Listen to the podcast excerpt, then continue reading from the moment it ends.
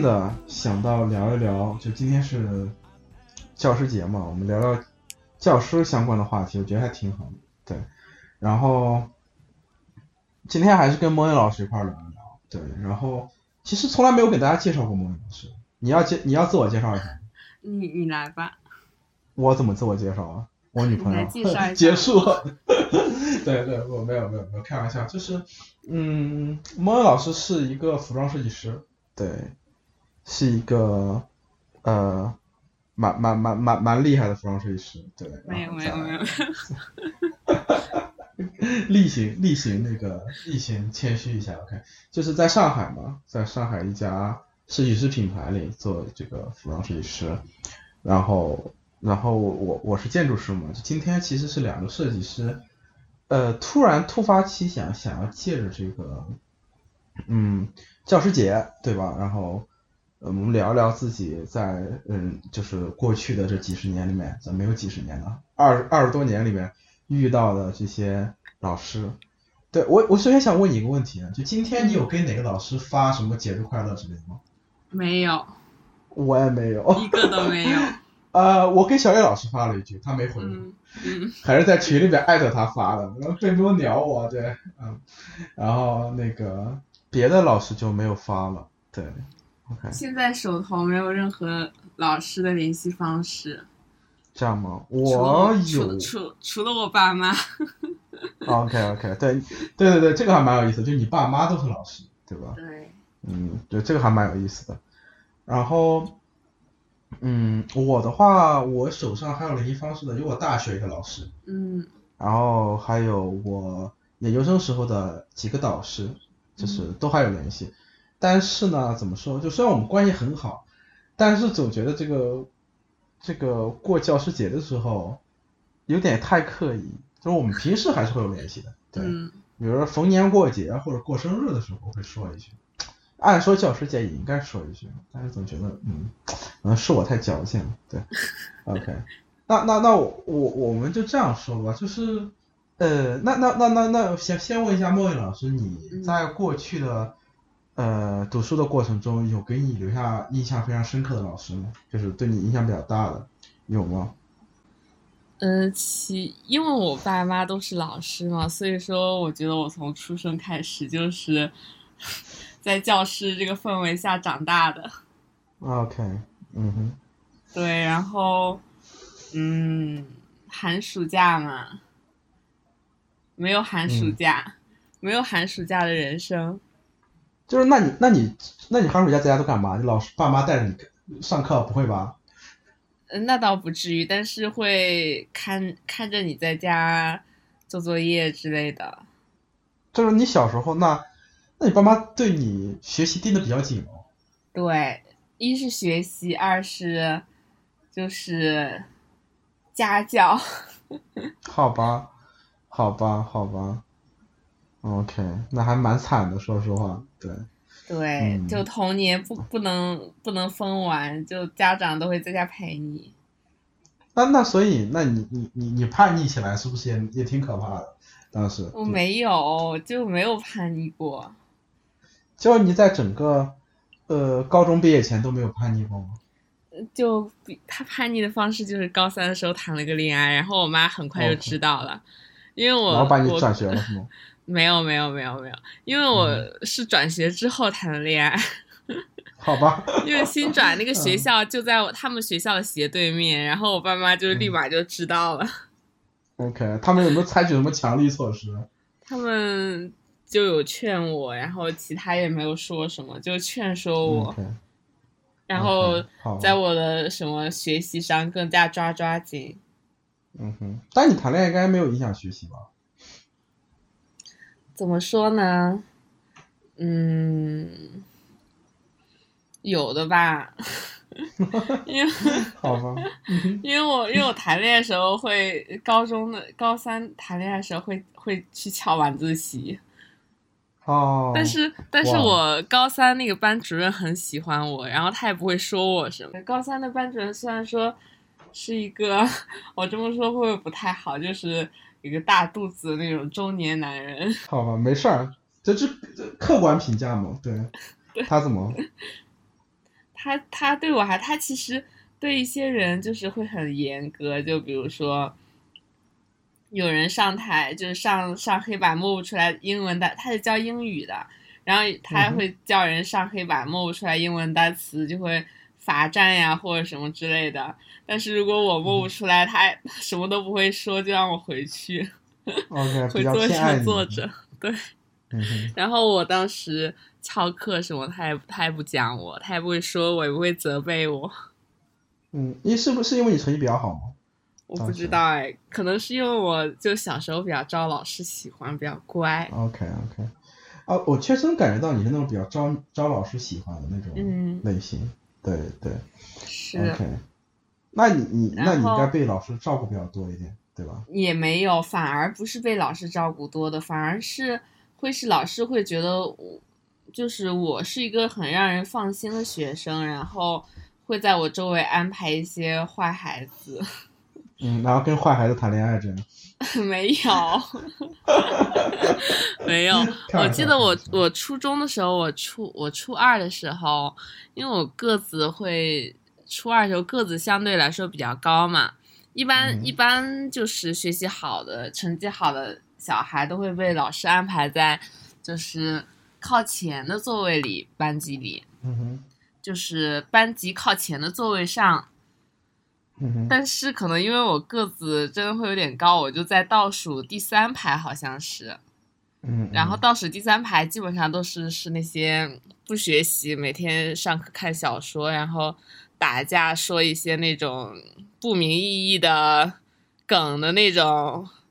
所谓的 坏男孩，我不知道，可能是因为老师会觉得我比较放心，所以说就把我安排在那么那么一个环境下，就是发配到那里去了，不是不是不叫发配，就是呃把你外派到那里去当这个呃巡抚。可能他他觉得放一个这样乖乖的女孩子在那里，然后会让这些男孩子，嗯。可以影响他们一点，我也不知道，我不知道老师被被你感召吗？对，我不知道看一观音菩萨就行。那那我们还是说回老师这件事儿。那这个过程中，除了那个中年大肚子的老师之外，还有哪些老师给你留下比较深刻的印象？我我初三的时候一个班主任，那个是一个非常年轻的、年轻帅气、未婚的年轻男老师。年轻帅气未婚的男老师，然后因为刚分班嘛，然后我我读书时候也非常内向，也不会跟同学多交流，然后他就非常，他本来好像是让我当什么什么委员，就是什么学习委员还是纪律委员之类的，但是我觉得我不行，我拒绝他，最后他让我他让我当那个英语课代表，嗯。就只属于他的，因为他是教英文的，然后会让我，嗯，这样多跟多跟同学交流嘛，然后性格也可以，就是因为要收那些坏坏学生的作业嘛，其实一开始还挺不适应的，说实话，然后后面嘛就也还可以，就感觉他是让我能够打开的第一步吧，算是。OK，就是让你当课代表这件事儿，就让你觉得对。对的，对对对，OK OK，那你确实有点过于内向，是不是？就是像，就是我能想象到，我能想象到你在上大学的时候，不是你在上学的时候是哪种哪种类型的女生？就那种成绩挺好，然后不怎么说话，然后比较安静，然后坐在课桌上，对，然后对对对，OK，是的，然后读书时候喜欢我的男生都是基本上都是我什么。我前排的，我后排那种跟我接触时间比较久的。OK，然后那种学习成绩不是很好的坏男生。不是不是不是那种，就是可能我不是那种长相让人会会让人一开一眼看上去就喜欢上那种女孩子嘛。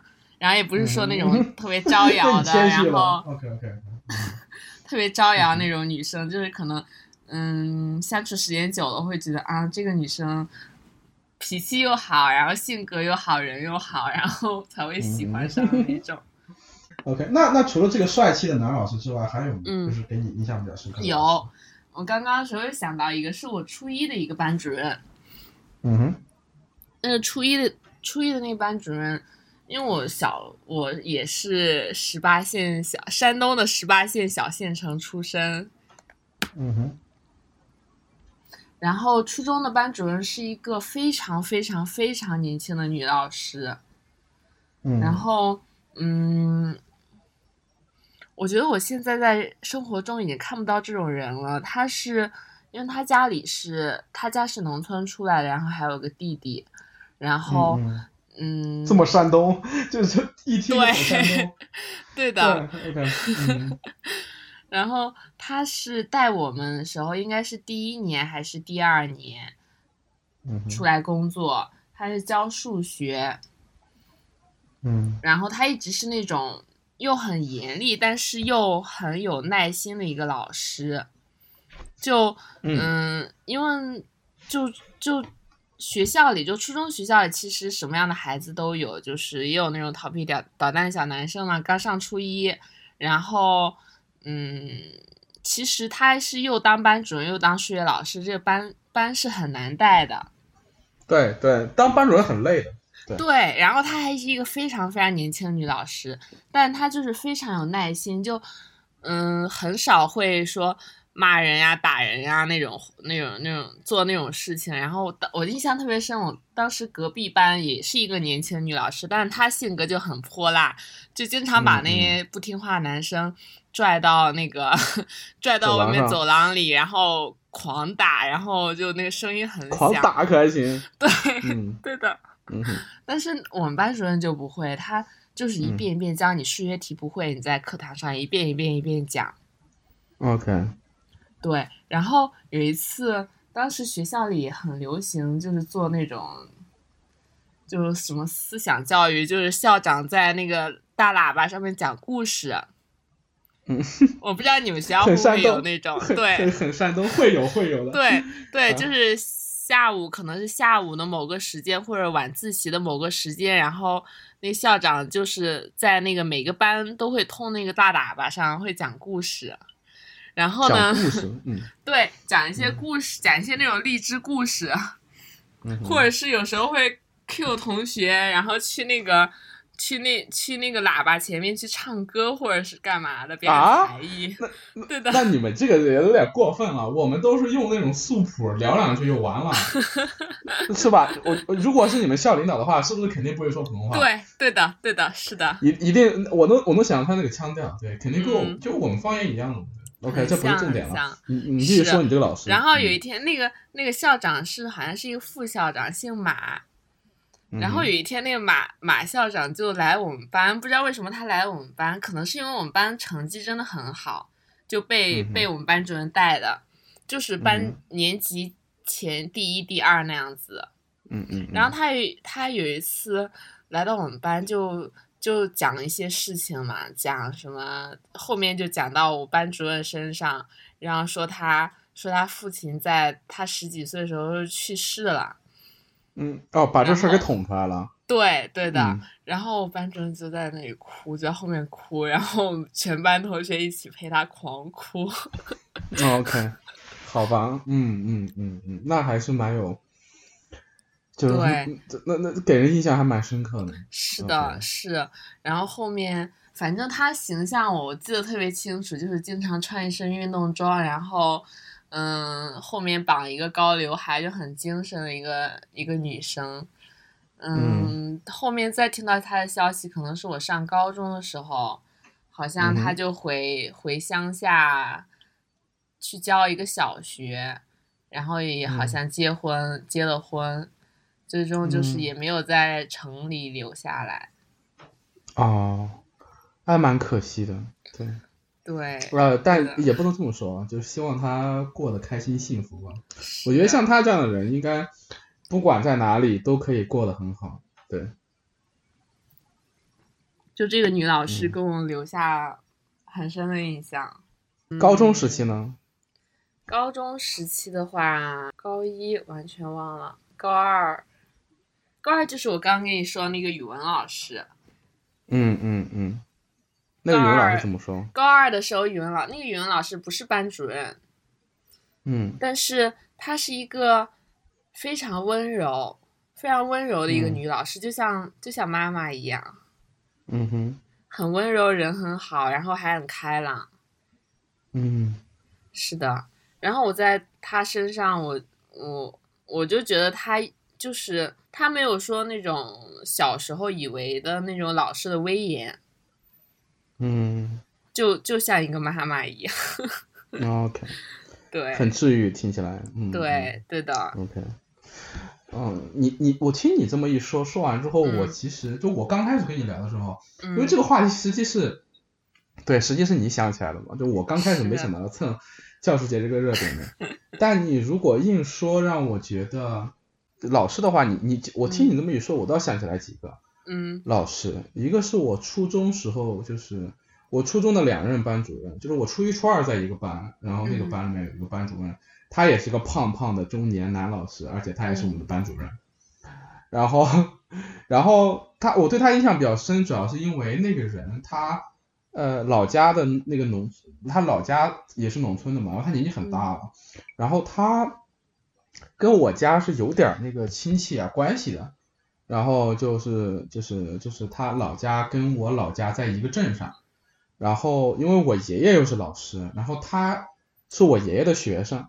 然后他弟弟跟我爸又是高中同学，那是 联系有一点联系挺紧密，对对的，挺紧密的。所以说当时有一次我爸给我开开开家长会的时候，就碰到他，就觉得他面熟，跟他聊两句，后来发现哦，原来有这么一层关系。然后所以他就比较照顾我，甚至有点偏爱我，就是因为我成绩在初中时候也比较好，就是嗯对，然后。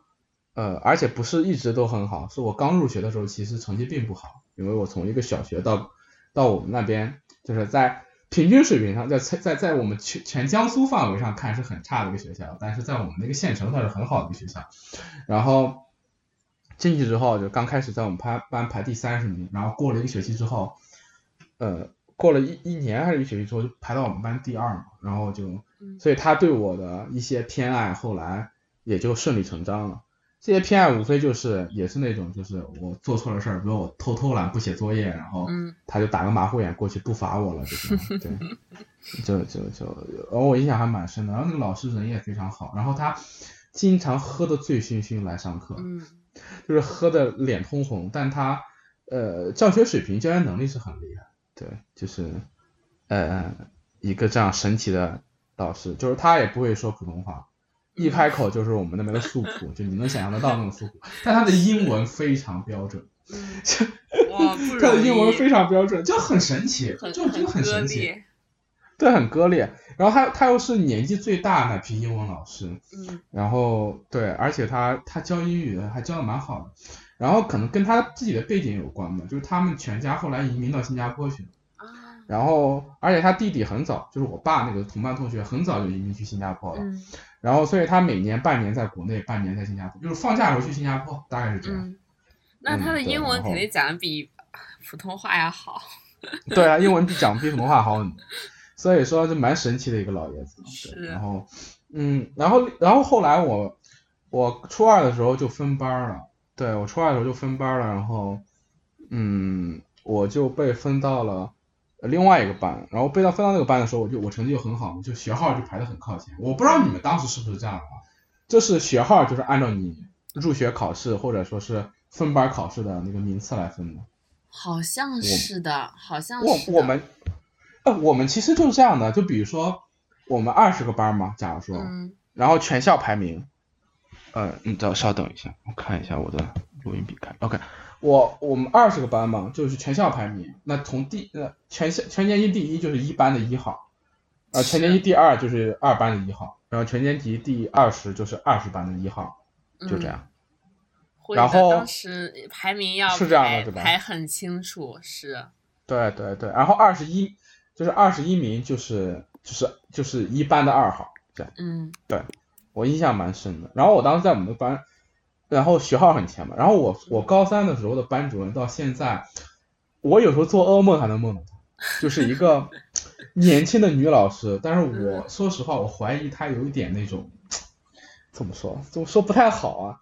我这个说是真的不太好，就你刚才那说都不算啥，就这个老师有点变态，你知道吗？就有点施虐狂那个倾向，嗯嗯嗯，就他非常喜欢体罚学生，嗯，我我然后我觉得他是以这个体罚为乐，为乐，而且他对他体罚人，他不分你是好学生还是坏学生，嗯，就是我在我们班就是算是成绩很好的，对，有时候能考第一第二的，一样的，一样的该不不是该打，就就是就是就是体罚你，就抓到你的小尾巴还是要体罚你。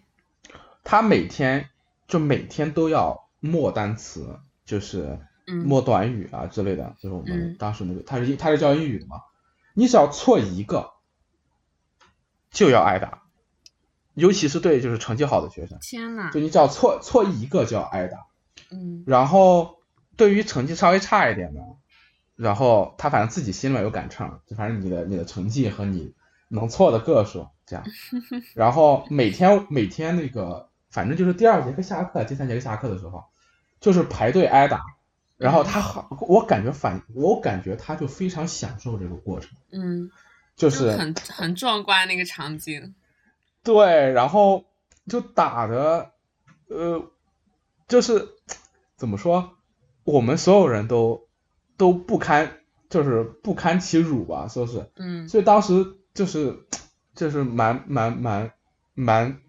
蛮难熬的，我觉得那一年我我那一年我成绩就狂滑了，我，真的。高三的时候。初三初三对初三。对那一年我感觉我整个人就精神状态就不行了，就我刚开始在我之前初一初二的时候，在我们那个班很开心，就是班主任是个和蔼的中年男子，对吧？然后，嗯，我跟那个班的同学关系也比较好，那个班整个班的氛围比较好。然后高初三一分班就飞到这样一个班级里面，然后当时我一分到那个班级的时候，我心里面凉半截，因为因为大家都知道这个人有点变态，然后他呢这种变态确实能带出来学生，嗯，就是他在他的班里面，大家学习成绩确实好，就是就是你说底下那种，就是这种代价就是大，对，是用代价就是小小孩子的心理健康承和承受能力换过换来的。对，然后我又是那种，你知道的，对，我是那种心思比较，就是比较敏感嘛，然后反正就就整个人就就就就可能就那一年就就就就就不行嘛，就每天上学都要很大压力，然后，呃，我毕业我我初中毕业的时候，我我我那个班里面的所有同学一个都没有联系了，嗯，然后我就是逃逃逃命一般的离开了那个学校，嗯，那种感觉，对。然后我成绩就在那一年里面狂滑落，然后我记得很清楚，我在中考前那段时间里面，就是完全不想学习，就是完全不想去学校。那当时我考的也还可以，就是考到了，呃，考到了我们那个县的一中吧。但是其实就是怎么说，就是你只要成绩不是太过分，都能考上，呃，也不是说都考上的，就是我虽然成绩滑了，但是没有滑到考不上一中的那种地步。嗯，但是最好那批学生当然不在我们当地是读书了嘛，就就会离开去南方读书啊。然后，对，或者去高中高中好成绩好的还会离开本地吗？当然，因为我们地方教育太差了，就是最好那一批去南京或者去去南通借读，这样，因为南京和南通是我们江苏呃成绩就是成绩最好的两个地方，还有苏州。就是，或者是你找办法托关系花钱，或者是就是那个掐尖儿被被带走，这有一批，但不多。哎，我们那儿很少有这种情况。呃，他山山山东可能因为太卷了还是怎么着，不知道。反正反正当时初中的时候，我记得我当时是有机会去掐尖儿的，但是当时嗯家里面的一些原原因吧，对，然后嗯对我我记得我不知道有没有跟你说过，就是因为家里面。那个时候没大有人管我嘛，对，然后就没有机会去，去去出去，然后那对也蛮遗憾的，但也没啥，就我就留在我们那个一中了。但是我觉得留到一中还挺开心的，因为我初中暗恋那个女生去一中了，对，然后然然后然后她去了实验班，然后我我当时因为成绩滑落就没进了，没进的成没进成实验班，然后我觉得没进成实验班这件事情对我在高中影响还蛮大的。因为我们那个高中，说实话，就是实验班之外的教学质量很差，然后实验班的教学就尖子班的教学会会很好，就是两边是隔离的这种。那是那确实差别还蛮大的。对，我觉得其实。我上高中时候虽然我不是在实验班，因为我上高中的时候，我们大概一个年级有四十个班左右，大概。四十个班，天呐。对对，然后实验班可能实验班可能就只有两个班，两三个、三四个这样子。嗯嗯嗯嗯。对，没有没有没有考到实验班。嗯。因为我们那学校也是。我们那个学校，我也我也我高中也是一中嘛，嗯嗯，那一中就是我们那最好的一个学校，嗯嗯，对，学霸学霸梦，OK，没有，OK，刚才我说，呃，曾经曾经，那曾至少曾经拥有嘛，我反正我觉得我从初三之后成绩就降下一下，然后到高中其实就处于一种很皮的感觉，就是嗯，是我高中的时候也是，我高中。就是分科之后，因为学理科，然后物理化学就是我，我我高中的两座大山。OK，那你适合在我们江苏高考。我们江苏的话，物理化学就不算分的，你只要及格就行，你只要过了就 OK。对，我我就不行，我语数外不行，我语文和英语都不行。对，然后就数学还可以，就导致我，哎，这这是个不重要。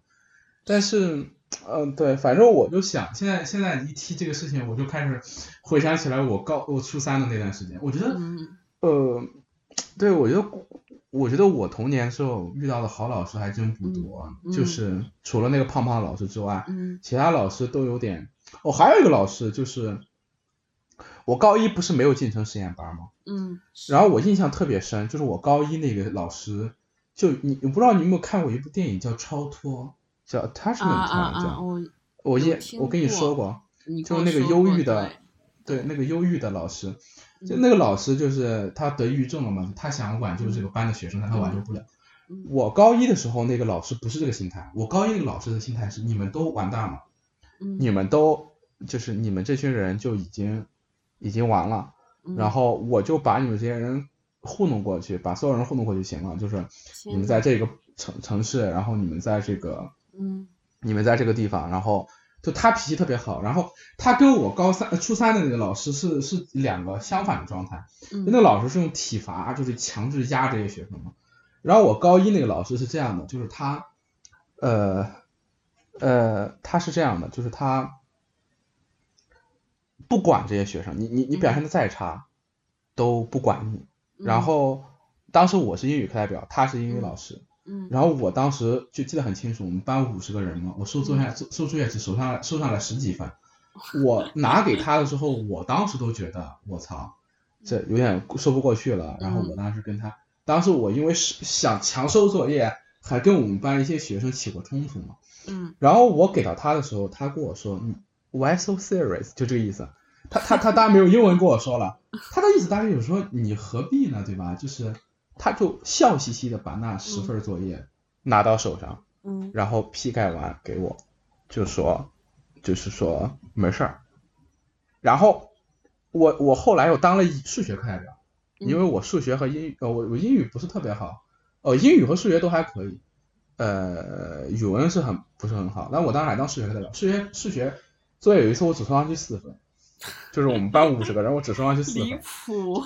就你可见我们那个地方非实验班的学校学生那个精神状态是什么样子的。然后最后我还我还没上到高中的时候我还没上到高三的时候，那个老师就被调走了。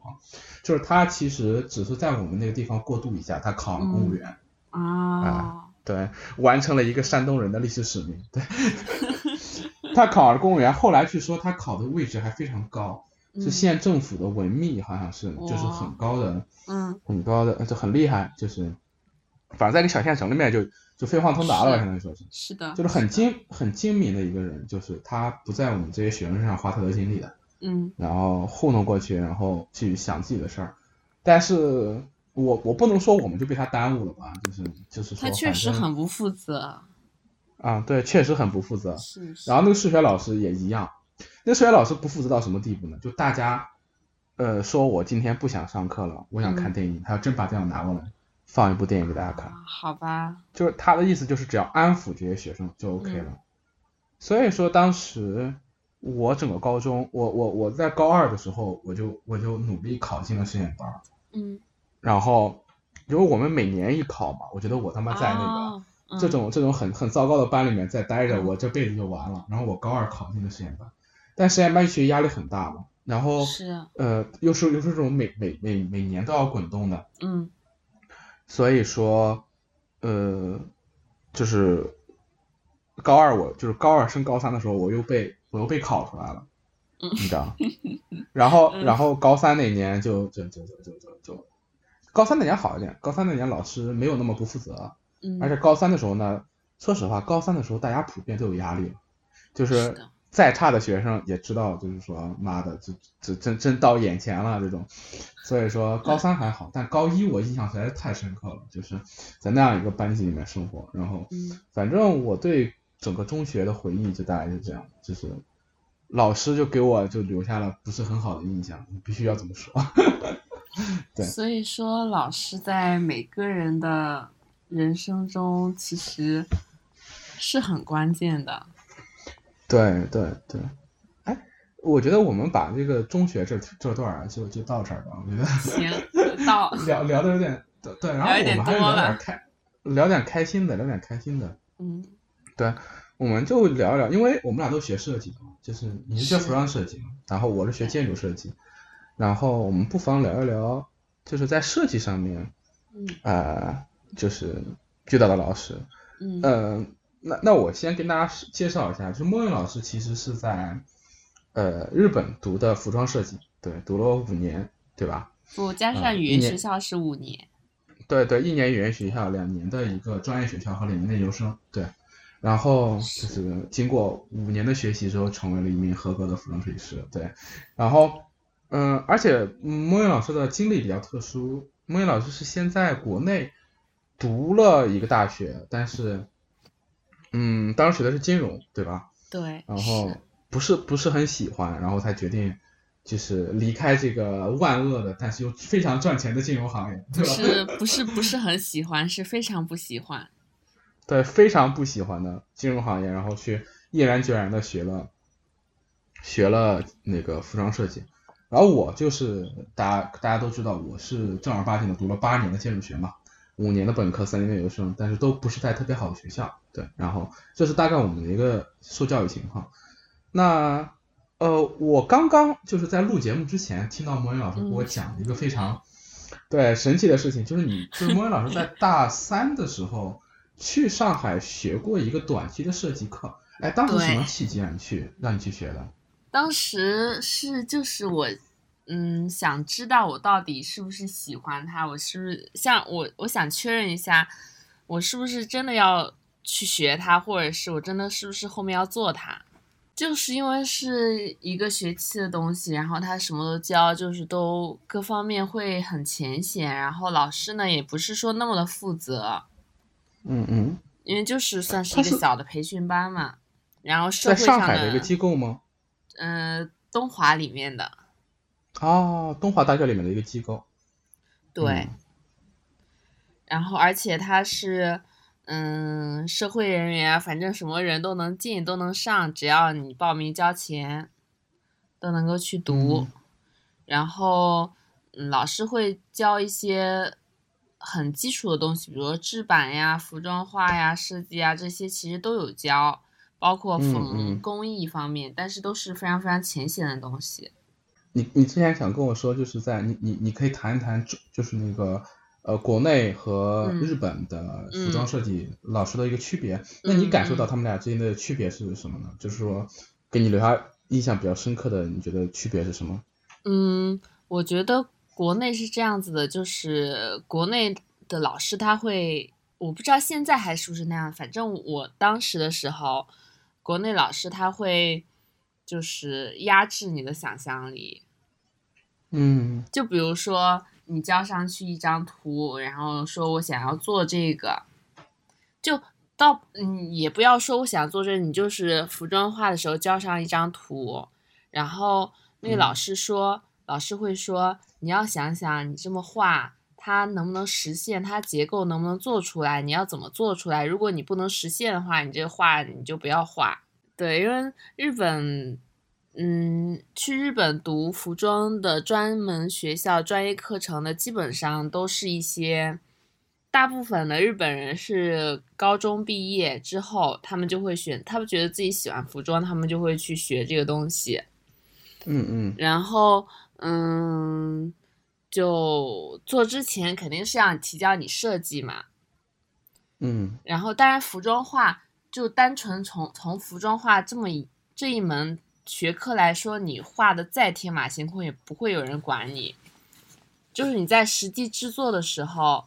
然后你当时交你的设计上去，然后老师看这个设计说，嗯，就非常天马行空那种老，但是老师会说，你试试看这个这个不好做，但是我觉得你可以做出来。是就是国内的话，它会让你脚踏实地，嗯，去做一些可以做的东西。那除了这个之外，你在你比如说你在日本和。呃，国内的时呃学设计的时候，你还有什么感觉到比较比较不一样的地方吗？我觉得日本是比较重视一些非常细节的东西，就比如说工艺上的，然后包括制版上的。嗯。但是我在国内，我也没有经历过比较完整的，就是服装方面的教育体系，所以说，嗯，就据我了解，据我了解来说，嗯。因为好像是这样子，就不论从国内还是欧美的服装院校，然后他们不是不要求你自己可以做的，就是你只要出一个设计，然后你可以在外面找人帮你做出来就可以。嗯嗯。但是在日本的话，是一步一步都要求你自己做出来。原来如此，听听起来就很日本，对吧？是。听听起来就很日本，对，因为。我有，但我觉得有时候日本人做设计这个事有点太轴了。我记得以前在那个日本的日本的那个事务所实习的时候，嗯，就就连模型的包装箱他们都都都都都要自己做是吗？对，是的，是嗯。OK，那嗯，还有一点就是，嗯呃，我很我还很好奇一点就是，那你在日本待的这五年里面，就是。你那两年专业学校和两年研究生，这个过程中，你觉得学服装设计的时候，这两就是在日本培养的时候，他们研究生和呃专业学校的过程中，呃有什么有什么样的区别吗？或者说它侧重点有什么不同吗？有很大的区别。嗯，那你可以说说吗？嗯，这要变成一期什么日本留学节目了吗？没有没有没有没有，我我想听听看。对，是。专门学校，因为它是一个从零开始的过程，嗯哼，然后老师会一步一步、一步手把手的教你从缝一根线到做成一件衣服，嗯，嗯，对，然后你每一步都要去上交检查，然后老师会盖给你盖一个那个已经完成的那个印章，哦。嗯，是的，然后配合就是这是比如说可能专业课嘛，然后其他会配合一些反，比如色彩呀或者是面料呀之类的这种知识这种课程。嗯，然后就这是日本，这是专门学校的内容。然后你做，其实，在制作一件衣服过程中，已经包含了，就是从前面教你的设计，然后。然后到后面打版，然后到后面制作，就是一套全部下来。对，也就是说，研究生他更更注重的是，或者说研究生阶段他默认的是你的基本功，嗯，这专门学校基本功不对，现在是专门学校的阶段。OK，那那比如说研究生阶段，他是会默认你在专门学校已经打下了一定的基本功，对，就是每个环节你都你都 OK 了，然后在。呃，在那个研究生的时候，他可能就会围绕一个一个的 case 来，我可以这么理解是对的，研究生就是给你给你一年的时间，一学期，我想想啊，一年的时间，然后你要出一个 collection，然后中间可能中间可能比如说你做两套的时候有一个中中间的检查，然后检确认一下你的进度这样子，然后到最后有一个全部的打分。嗯。然后除了这这这是一个年最主要的一个课程，然后其余围绕它有一些可能有一些这种必修和选修课，比如关于什么嗯设计跟社会的关系啊，或者什么美学呀，嗯这种这种。什么日本传统的这些，就各种各样的你必修和选修课，然后你去上一上，其他全是自由时间。OK，哎，我这里突然很好奇一件事情，嗯，就是那你在呃，不不不是好奇一件事情，就是我们可以回到那个正题，对，就是那你在专门学专业学校和研究生过程中，你有有有哪些老师，嗯，你觉得对你在服服装设计这上面就是。帮助和启发非常大的吗，或者说他们哪些教学手法，他们哪些话，或者他们哪些手法、手段、教学方法让你印象深刻的呢？其实第一年和第二年的我，我在专门学校头两年的老师，我觉得我都还蛮喜欢的。怎么说？他们有哪些让你喜欢的特质？嗯，第一年的，嗯，首先这两个老师都是教就是。教做衣服的老师就教最重要那门课的老师，然后第一年的时候，因为我是我什么都不会吧，我也是一个零基础进去的，然后第一年是一个蛮帅的男老师，然后他是一个 gay，那重点帅，我听到了，对，重点帅，然后也蛮有耐，蛮蛮细心有耐心，然后就是比较上课的风格就是比较活泼。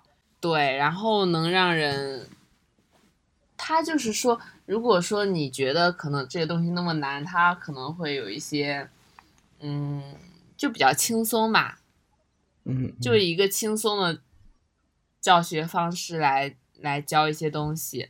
然后，因为我我也是读书比较好的孩子，在日本的时候，所以说也嗯，老师也会比较喜欢。嗯，对，我知道你是毕竟是作作品上过学校第二年招生。没有没有没有没有没有，不要讲。这个这个写在你简历里面的是可以讲的，对吧？对对对对，莫言老师的作品曾经上过，停，呃，毕业作品上过，上过后一年的招生招生简章的封面的，对对对对对，嗯嗯，这就是你对那个呃。第一年是一个很很好的入门的老师，第一年的老师。那后来呢？后来还有什么？然后第二年专门学校专门学校第二年老师是一个中年女老师。嗯哼。然后是非常非常有耐心的英语老师，说话就是很温柔很慢，然后讲东西很细。嗯。然后就是跟第一年的那个男老师是完全不同的风格，但是我也很喜欢他。就这两个老师，我都我都很喜很喜。就是如果让我说的话，我可能会更喜欢第二年的老师，因为第二年老师是会更有沉淀一点点。嗯，OK。那在研究生的阶段有没有遇到什么呃印象深刻的老师？研究生的阶段。研究生阶段其实跟老师交集就不是很大了，嗯，你懂，就是因为所有时间都是你自由时间，除了你上课，其跟其他的基本见不到老师。嗯嗯，我大概明白。OK，那我我听完之后，我我我听我听完之后还蛮感慨的，就怎么说，呃，我我觉得我。这这也是我们俩之间聊过的一段路。我其实我还蛮后悔自己没出去读个建筑生。嗯嗯。然后，嗯，因为我我本科在国内读的那个设计的时候，我感觉我在国内就没怎么接受过好的建筑设计的训练。就是我在读大学的时候，你知道我们建筑学在读大学本科的时候，它的它是这样的，它它有一些专业课，你建筑物理、建筑材料、建筑构造、建筑史。这些我肯定都没问题的。我作为一个比较典型的书呆子，就是每每一个都能考九十分以上。材料构造结构，呃，就是基这这些基本知识还蛮扎实的。但你说要忘吧，忘的也快，对。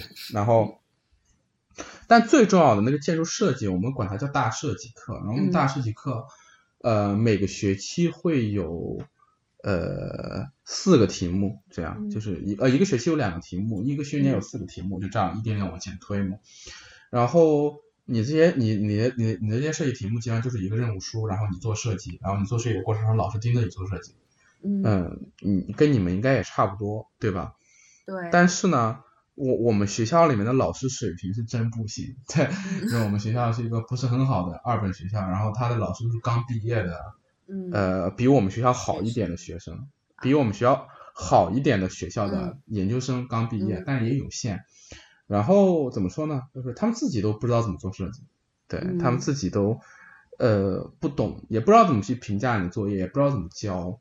就能感觉这些老师就照本宣科，然后也没有什么设计经验，反正我对他们印象都很糟，就是，嗯，他们到最后就是以工作量来定胜负嘛。那这个东西我很擅长，就所以我得得分还挺高的。对，就是就是就堆工作量，然后表达你的态度，然后呃就这样。但其实我觉得我那几年没有学到任何在设计上有用的东西，我其实觉得。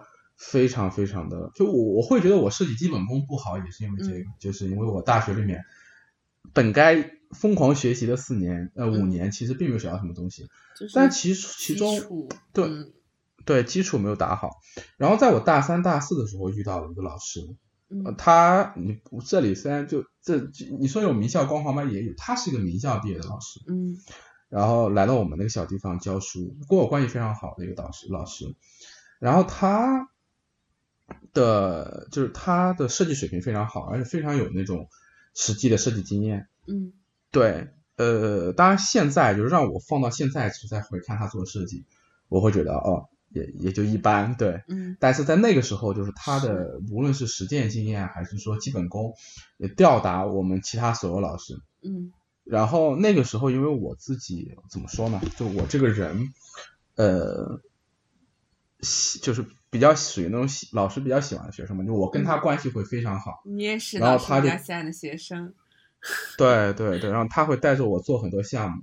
嗯。然后我们在做这些项目的过程中，就是结下了很深厚的友谊，到现在我们来就是关系也很好。然后，但是他有一个问题是什么呢？就是他自己肚子里面有，但他不会教。啊。就是他自己也知道，就他自己也知道。有时候做设计，就他他看着我做设计，他接一私活给我做，然后我做不好，他不知道怎么教我，就是他就在那边抓耳挠腮，因为他是一个天赋型选手，嗯，就是对，然后他很多东西就是，就他觉得这东西怎么教，不用教吧，对吧？就是你哎哎你你就是他他会他会说什么 sense 或者说感觉，就你你不是你不觉得东西感觉不对吗？我说我我感觉我这样挺好的呀，然后他就在那无语，然后我也在那边无语，就这样。然后到最后可能也是常年积累下来的这种 sense 让他呃去做，有可能，对，有可能。然后而且其实一方面常年积累，第二方面就是说，呃，就是他接受的那个训练，嗯，他过去在接受那个训练的时候，他是一个学生的视角。他不知道怎么把这个训练再转化成一个老师的视角。嗯，我觉得教设计这种事情还是要好好学的。就是你不但要不但要知道怎么样做设计，然后你如果当老师的话，如果你你想不误人子弟的话，你还要沉下心来去好好想怎么样教别人做设计，对吧？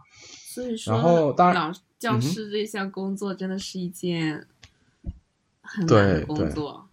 教教师真的是很难的工作，然后放在中国就是工资也不高，又很难的工作，而且还在体系里。对对对，就所以说老师也蛮不容易的。所以说我这个老师后来他就不做老师了，他后来去去去国外接着读博了，对，然后可能打算自己创业吧。嗯。然后嗯，但但我觉得我自己就很遗憾，就是基本功没打好。然后我读研的时候就没有在读设计，我读研时候偏理论。然后我这个老师说过一句让我非常受伤的话，嗯，就是我毕业的时候送了他一套书当礼物，嗯，然后他也很很感激，然后我们俩聊了很久，然后他说我考上研究生了嘛，然后他他就恭喜我，然后说你这个研究生你往理论走，然后你不要往设计方向偏，然后跟我讲就是说我更适合做理论，不适合做设计，对，然后呃就不要不要难为自己，就是就是就是因为我我我在理论确实无师自通嘛，就是说呃喜欢读书，然后理论的悟性比较高，对，然后比较能触类旁通这样，但是设计上面确实觉得我积累各方面都不够，嗯。呃，其实做设计这个东西，你说需要一些天分吗？我你怎么定义天分？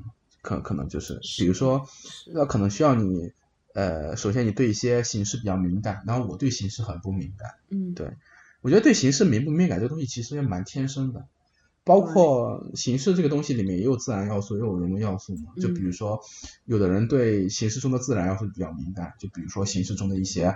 呃，点线面啊，色彩啊，构成啊，形体啊比较敏感。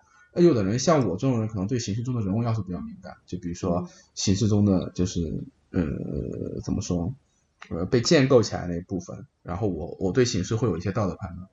所以说就这个东西，而就是你说有天赋嘛，也是有天赋的。嗯嗯，所以说可能是更多的是在从后期训练中然后得来的。对。所以说，我觉得训练很重要。但是，就是我在我在我读书的时候，我在读我的本科的时候，就是所有的老师都不知道怎么样去训练学生，嗯，他自己不知道。然后后来我跟一些名校出来的学生，比如说体师，对，比如说养羊，嗯，呃，我跟他们聊的时候，他们就会就会呃帮他们回忆的时候，我就听嘛，就他回忆他们老师怎么教他们的，嗯，对，然后。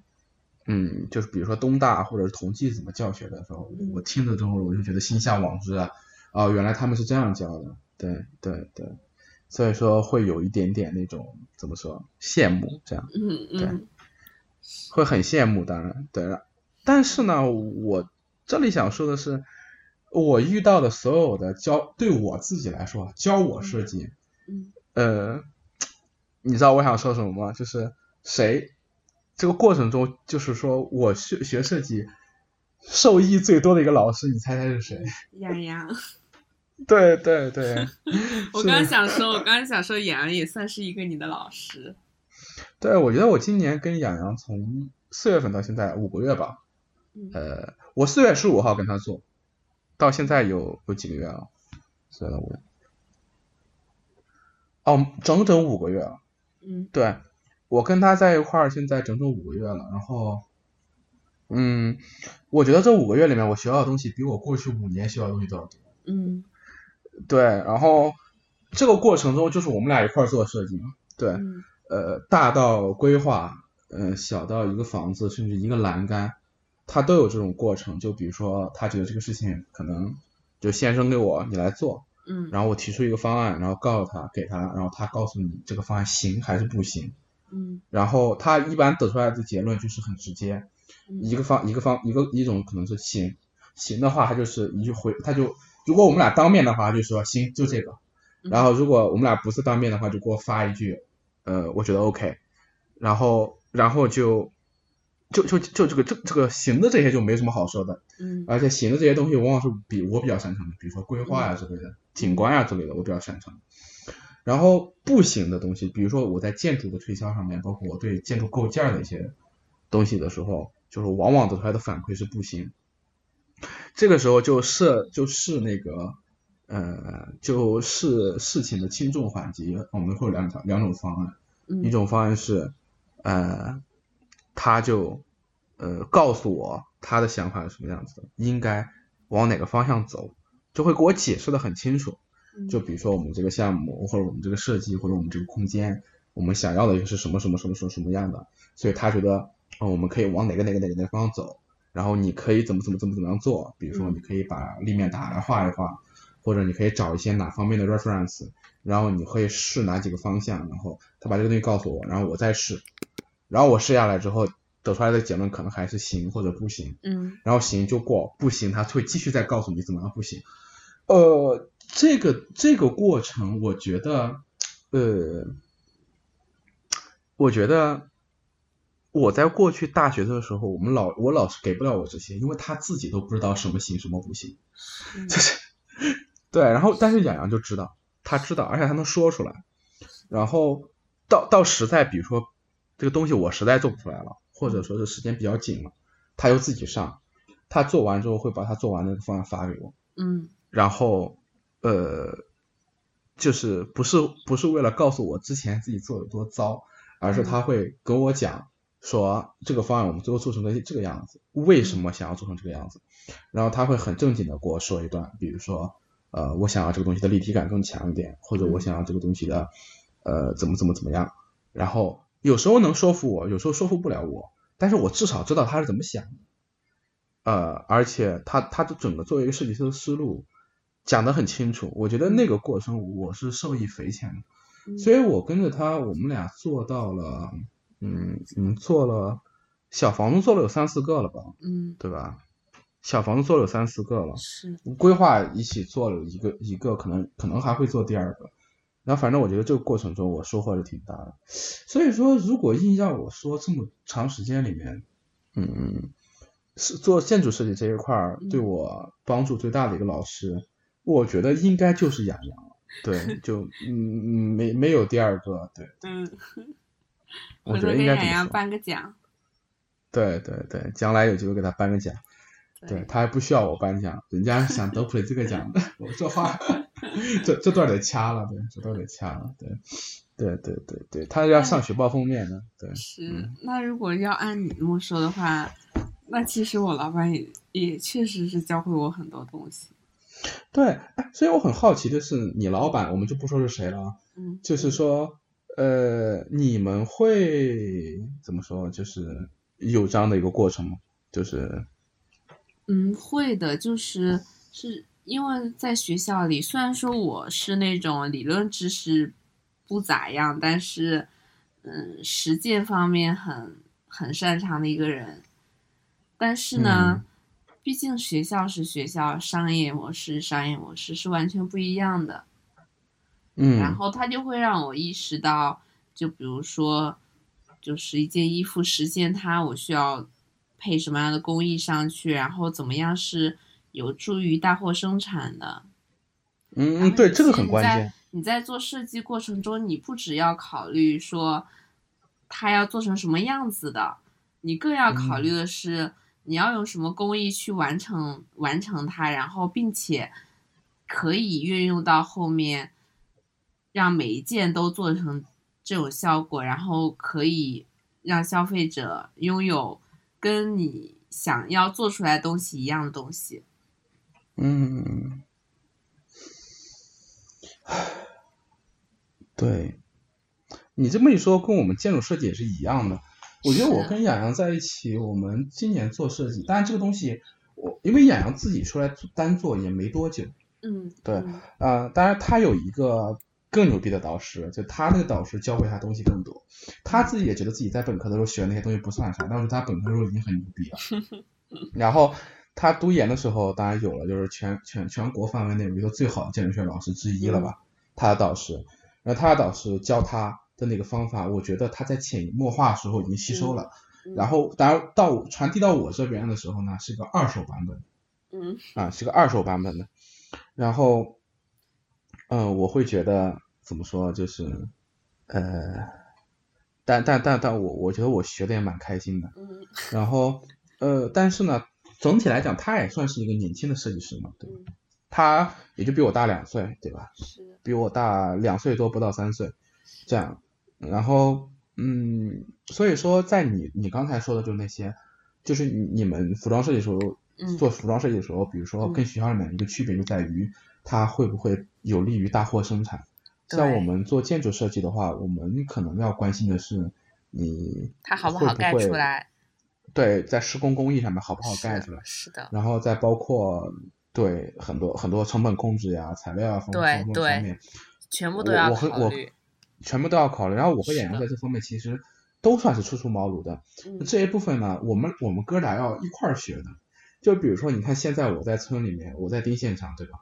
有很多东西，当然他比我经验更丰富，然后他能出一些更好的方案。对。但是，呃。但是到了那个，比如说更细节的一些东西的，嗯，的东西的层面上面，就我们俩还是要一块儿学，嗯，对，嗯，我觉得这个东西确实是这样的。你看到最后聊到最后，就是会发现，就是说是蹭教师节的热 点，但是聊到设计上面就会发现，其实，嗯，我们的这个设计还是一个更经验性的东西。你在学校里面学东西的时候，总是隔靴搔痒，然后你开始工作之后，遇到一个好老板或者遇到一个好的带你的师傅，是非常非常重要的。对对对对，嗯，对，哎，OK，我觉得今天聊的挺好，聊差不多。莫雨老师还有什么想补充的吗？关于我们蹭教师节？热点的这个，我想想，希望大家都能遇到一个好老师。对对对，希望大家都能遇到一个好老师，然后也也非常感激能遇见莫云老师，莫云老师也教会了我很多东西。那老师也是。哎，你这句话加的就就很没有必要，对，我 感觉这仨月还是你教的比较多，对。OK，然后然后在这边我们也可以给大家预告一下啊，我跟莫云老师打算也是。就是呃，怎么说？多蹭热点，对，长期合作，对，长期合作，对，然后呃，常驻嘉宾，对，然后哦，就是希望这个服装在莫雨老师在服装设计或者说是在范设计领域，能给我们城市语数带来更多的一些观点和观察和启发，对。然后我们近这一周也企划了一期蹭热点的节目，对，也会尽快尽快的把它放出来，对，也是跟我们这个设计相关的，对，嗯，OK，好，嗯，那好，那今天我们就聊到这儿吧，对，今天时间也差不多了，明天要上班呢，OK，那就跟大家说声再见，对，嗯，OK，拜拜，拜拜。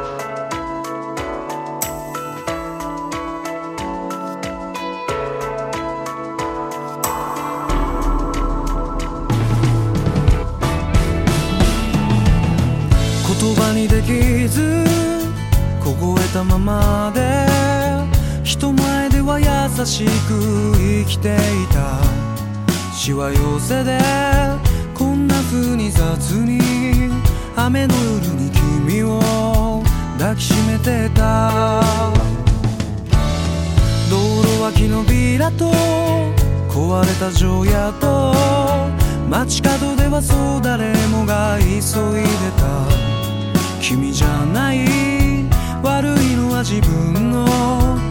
激しさを隠せない僕の方さ。レイディ君は目に煙る。吸いた息を少し走った。土砂降りでも構わないと。粒濡れでも構わないと。しぶき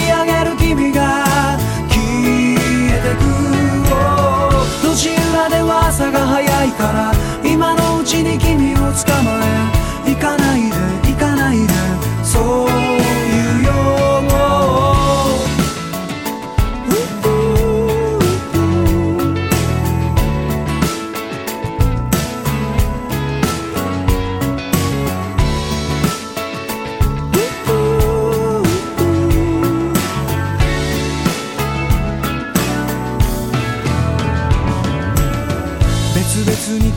す泣き出しそうな空を握りしめる強さは今はもうない。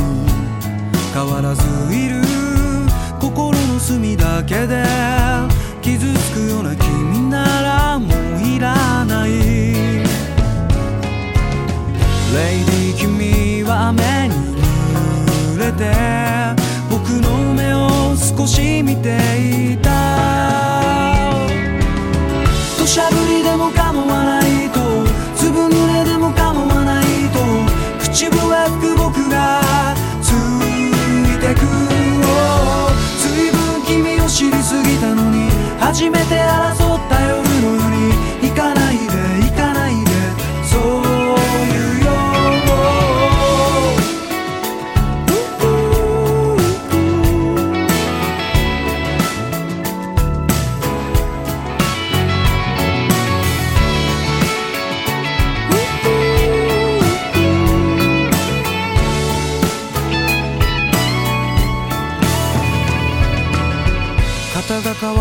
シャツ改札を出る頃君の街じゃもう雨は小降りになる。今日だけが明日に続いてる。こんな風に君とは終われない。レイディ君は今もこうして小さめの傘もささずに